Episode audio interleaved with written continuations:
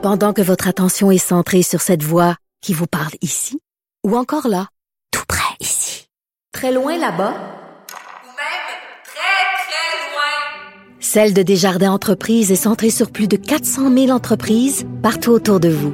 Depuis plus de 120 ans, nos équipes dédiées accompagnent les entrepreneurs d'ici à chaque étape pour qu'ils puissent rester centrés sur ce qui compte, la croissance de leur entreprise.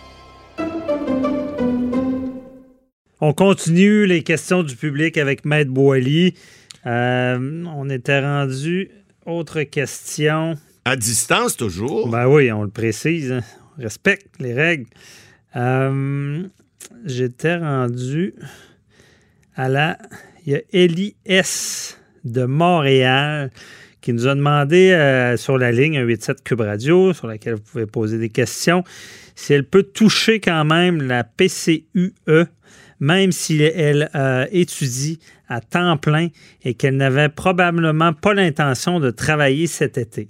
Est-ce que, Maître Boilly, est-ce que le PCUE, qui est pour les étudiants, c'est. euh, Ouais. Euh, la question est, est- est assez simple. mais La réponse l'est aussi, mais il y a des distinctions à faire. Bon, d'abord, la, la PCUA, c'est c'est les- c'est le, le programme euh, canadien qui a été mis en, en- en place pour les étudiants. hein. Le Ouais. E, c'est pour étudiants. Donc, ça, c'est un montant additionnel de 1250 que Justin Trudeau a annoncé il y a déjà deux semaines pour venir en aide aux étudiants, mais les conditions, je suis allé voir, sont assez simples. C'est d'être étudiant à temps plein hein, et de pas avoir trouvé de travail pour cet été. Et là, le problème, encore là, il y a des gens qui se sont plaints parce qu'ils ont dit, il y a des gens qui sont étudiants et qui ont pas travaillé, par exemple, l'été passé. Il y en a qui prennent des cours même l'été. Euh, ils ne travaillent pas. Euh, il y en a qui étudient tout le temps, 12 mois par année, ou prennent des petites vacances, mais pas plus que ça.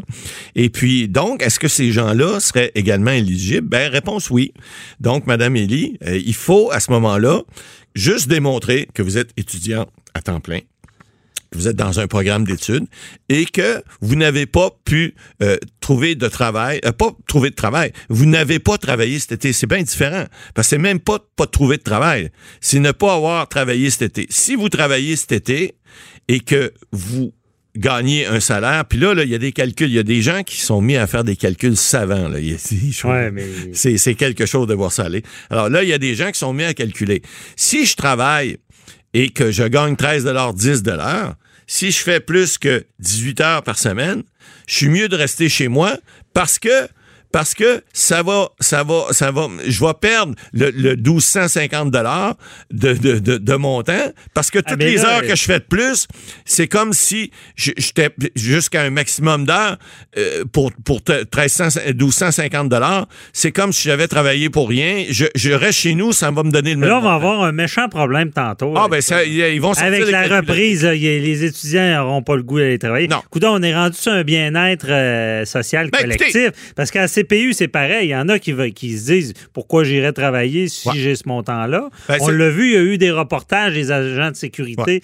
Euh, c'est euh, Sirois, le propriétaire de Sirois, disait ben, il y en a qui n'ont pas d'intérêt à venir travailler. Là, les étudiants. Eh. L'été, ça travaille d'habitude. Ben, non, Et là, il n'y a après, pas de resto, il n'y a pas de. Non, a- les choses sont pas ouvertes, mais on parle des récoltes, entre autres. Il y a beaucoup Ouais. d'étudiants qui travaillent des fois avec les travailleurs étr- étrangers. Ben là, il y a des calculs qui vont se faire. C'est sûr que là, on va voir les plus vaillants, là, ceux qui vont y aller dans les champs, ou ceux qui vont faire des, leur job d'été. Il y a des parcs, il y a des gens qui sont des amuseurs, il y a des gens qui s'occupent des jeunes, des enfants, etc. Dans les, camps, les camps de jour, les, camps d'été, etc. Bon, je pense que, écoutez, encore une fois, on espère que les gens vont utiliser encore leur jugeote, leur gros bon sens, pour dire, écoutez, c'est un cas de pandémie. Si vous êtes mal pris, que vous avez vraiment pas de job, bon, demandez-le. Maintenant, écoutez, Soyez honnête, puis oubliez pas, dans un CV, là, quand c'est écrit l'été 2020, là, qu'est-ce que vous avez fait? J'étais euh, sur la euh, PCUE. C'est quoi ça? Ah, ben ça, c'est le programme des étudiants qui n'avaient pas de job. Mais vous n'étiez pas capable de trouver d'emploi. Non, ben là, c'est parce que ce là ça me tentait pas. Là, ça me paraît pas bien d'un CV, là, honnêtement. Là, sérieux, le gros bon sens veut que si vous vraiment vous avez pas de travail, vous êtes étudiant, bon, vous avez droit, c'est pour vous aider à, à pouvoir. Puis oubliez pas que cet argent-là va revenir. Là, parce que cet argent-là, les étudiants, généralement, c'est pas les gens qui mettent euh, de l'argent à banque puis ils font euh, augmenter leur REER ou leur fonds d'études avec ça. Non, non, ils dépensent d'habitude. Alors, euh, j'en ai j'en ai eu quatre. Moi, là, ils ne dépensent pas tout pareil. Mais je peux, peux vous dire une chose, lorsqu'ils ils, gagnent des- de l'argent d'été, ils sont bien contents d'aller s'acheter des choses, sont bien contents de faire rouler l'économie. Alors, en quelque part, c'est pas mauvais, là, mais euh, abusez pas du système. OK. C'est donc elle y a droit. On verra euh, les problématiques. Mais là, on est dans une question du public. Ouais. On n'est pas dans une chronique. On, on va se garder une gêne là-dessus. On fait attention. Euh, ensuite, il y a Dominique de Boisbriand qui nous demande s'il pourra se rendre chez son concessionnaire automobile pour choisir sa prochaine voiture. Et si oui, euh, à compter de quand? Oui, c'est vrai que le printemps, là, souvent, Ben, il y en a beaucoup qui changent d'auto. Ben, c'est la grosse Euh, période. On a, Et là, ils peuvent aller magasiner ça? Ouais, ben écoutez, on a vu Robert Poetti, l'ancien ministre libéral, là, qui est rendu le président de la, cons- de la Corporation concessionnaire automobile du Québec.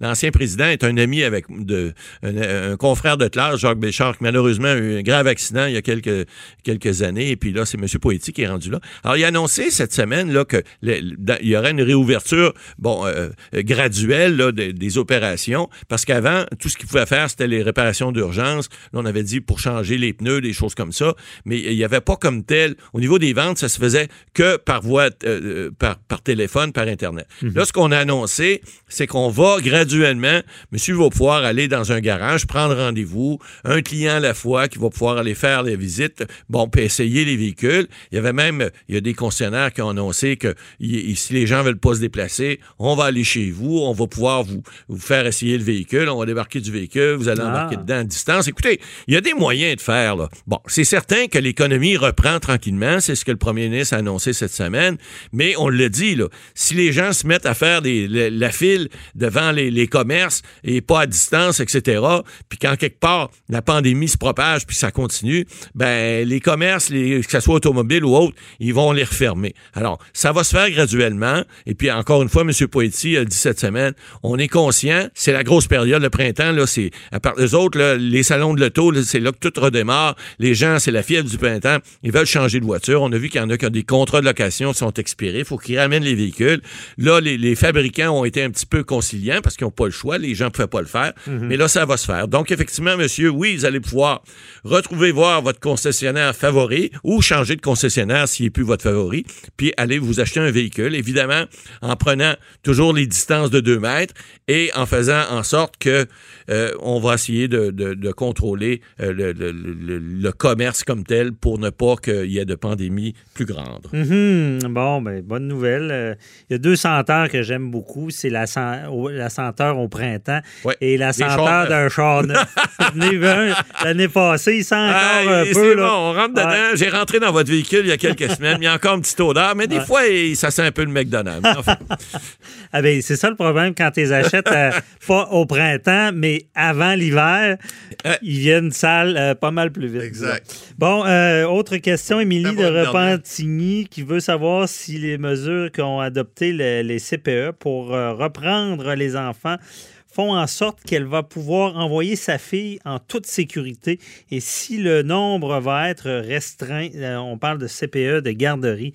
Qu'en est-il, euh, Matt? Ouais, ben là, on a vu encore cette semaine les recommandations du ministre de la Santé. Euh, bon, triage à l'entrée. On dit qu'on va faire un triage strict euh, qui va être euh, fait avec le lavage des mains des enfants et on va Ah, mais laver- ça, euh, j'en témoigne, là, il Ouais. était déjà très, très... Ah, c'était strict, là. les gastro, les grippes, là, il était déjà strict. L'enfant qui arrive, en Ouais. à mon CPE, Ouais. lavage de mains, c'est automatique, les enfants. Ah, ça se faisait. Ça, c'était à- systématiquement. avant la pandémie. Et je connais des gens aussi qui travaillent dans les CPE et je peux vous dire que c'est pris très sérieux. Ces gens-là nettoient les, toutes les- tout ce que les enfants peuvent toucher, tout ce que les, les, les, les- intervenants euh, qui sont là, là c'est pas des gardiens en passant, hein, ce sont des, des, des- gens qui sont spécialisés, ce sont des... des, des, Ben, je, vais, je vais vous dire, Maître Boily, je pense qu'en ce moment, en 2020, euh, euh, période de confinement avec les enfants, je pense que tout le monde a du respect pour nos éducatrices, Ah, clair. pour nos enseignants, Alors. parce que c'est pas facile se C'est pas substituer à facile. enseignants. Puis moi, faire j'ai du respect beaucoup pour eux parce que faire les dev- devoirs, les occuper, jouer Ah, c'est- euh, toute la journée. Là, Ouais. et, Et puis- vous savez, les, les poupons, là, des fois, là, ils sont pas, sont pas vieux. Faire comprendre à un enfant de 3 ans là, qu'il faut pas toucher, il faut pas s'avancer, puis il faut, Ah, euh, il faut rester dans des pièces. Dans les recommandations, on a ceci. Là. Il y a un seul parent qui va devoir accompagner l'enfant. Il n'est plus question d'y aller à deux. Alors, on dit que euh, les gens sont invités aussi à pas arriver tout en même temps. Donc, avoir des heures précises d'arrivée pour donner le temps, justement, de recevoir l'enfant, laver les mains, puis qu'il y ait une distance entre les autres. On dit aussi qu'on essaie autant que possible de garder les enfants dans la même pièce pour pas les faire euh, euh, séparer de pièce en pièce. Euh, ça, euh, alors, pour la journée, autant que possible, évidemment, on va pouvoir les amener dehors, le beau temps arrive. Donc, on a pris des mesures comme ça. Puis, les éducatrices en CPE, madame, ben, ils vont être masqués parce que eux aussi, d'abord, ils veulent pas transmettre à votre enfant. On sait que le masque est d'abord et avant tout pour servir, pour ne pas transmettre et non pas se protéger. Alors, on espère que les masques vont permettre également aux éducatrices ou aux éducateurs de se protéger aussi, mais ça, c'est les masques N95. Pas sûr qu'ils vont avoir ça, mais tout- de toute façon, ça va protéger vos enfants. Puis, euh, euh, on dit aussi euh, euh, d'attacher les cheveux des enfants et de, pouvoir euh, laver l'endroit où, où si les enfants ont touché des choses. Alors, on a pris, on a pris toutes des, des choses. On interdit les casse-têtes. On, on, fait euh, les- les- des- des jouets au minimum. Les livres, les jeux de société doivent être limités à un par enfant. C'est plate, mais c'est ça qu'il faut faire pour essayer de, de, de, de, de con- de contenir. Puis là, on parle pas de droit, on parle de recommandations du ministère qui devraient être fi- finies. On, on- dit même qu'on terminait le brossage de dents, donc de ne pas faire... euh, inutilement des gestes qui pourraient faire en sorte que ça pourrait propager si jamais un enfant était contaminé. Donc, on, on- je pense qu'on a pris des bonnes mesures. Écoutez, et encore là, on fait des choses raisonnablement pour essayer de la sécurité de vos enfants. Puis écoutez, on sait, là, on veut pas minimiser l'affaire, mais on sait que la COVID-19, euh, le problème, c'est les gens de 60 ans et plus, là, et, et- et- les enfants, s'ils apprennent, bon, ils, ont- ils semblent avoir un système immunitaire contre ça. Donc, évidemment, je veux pas minimiser non plus puis dire c'est c'est une mauvaise grippe, mais il reste que les mesures qu'on a prises là, je Bon, pense qu'on peut être, on peut être, on peut être rassuré. On veut pas, on veut pas tester non plus, je vais vous dire. On voudrait pas que nos... En tout cas, moi, je voudrais pas que mon enfant soit un test là, pour la COVID. Non, je veux pas qu'il l'attrape. Puis c'est sûr que c'est rassurant de voir qu'il y a des mesures. Puis je pense que CPE, ils sont déjà bien outillés parce qu'ils ont vécu. Ouais. Elle a une gastro d'un CPE. Oh oui, ils là. savent ce que c'est. Moi, je suis surpris. euh, ça ne s'est pas propagé depuis euh, quelques temps. Et euh, peut-être aux parents aussi de- de- d'aviser vos enfants. Moi, j'ai une petite fille de 5 ans. Tu sais, des masques, ils sont pas habitués à ça non plus. Exact. Ah, c'est déjà tout pour nous cette semaine. Euh, Donc, euh, on se retrouve la semaine prochaine. Merci à l'équipe. Posez vos questions 87 Cube Radio, Facebook. À la semaine prochaine. Bye bye.